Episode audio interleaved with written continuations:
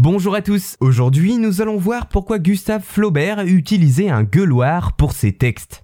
Chaque artiste développe et entretient des méthodes de travail qui lui sont propres et nous allons voir que l'écrivain Gustave Flaubert avait une façon bien à lui de fluidifier ses phrases. Pour cet auteur majeur du 19e siècle, le travail sur la sonorité de ses textes et l'équilibre de sa prose était alors essentiel. Il est 1h du matin, je ne sais pas comment je n'ai pas la poitrine défoncée depuis 4 heures que je hurle sans interruption. Voici ce qu'écrivait Gustave Flaubert, exposant ainsi en plus de son emploi du temps nocturne, une technique qu'il affectionnait particulièrement pour affiner son style. Mais alors, quelle est donc cette habitude prise par l'écrivain? Eh bien, ce dernier développe un processus de restitution de ses textes à très haute voix qui lui permet d'apporter de multiples corrections à son travail.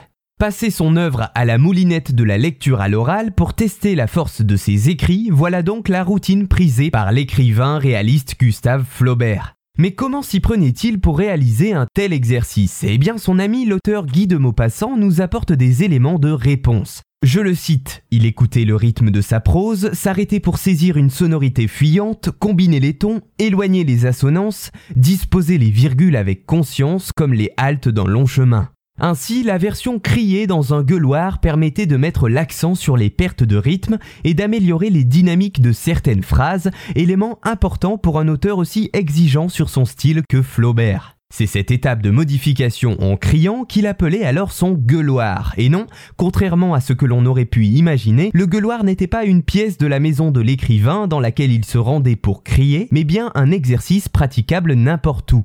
Pour Flaubert, les phrases mal écrites ne résistaient pas à cette étape, répétée inlassablement au besoin. Je le cite, Elles oppressent la poitrine, gênent les battements du cœur et se trouvent ainsi en dehors des conditions de la vie. Et pourtant, le gueuloir fut moqué, car pouvant apparaître comme bizarre, voire grotesque. Lui-même se compare dans une lettre adressée à sa nièce Caroline à un gorille hurlant.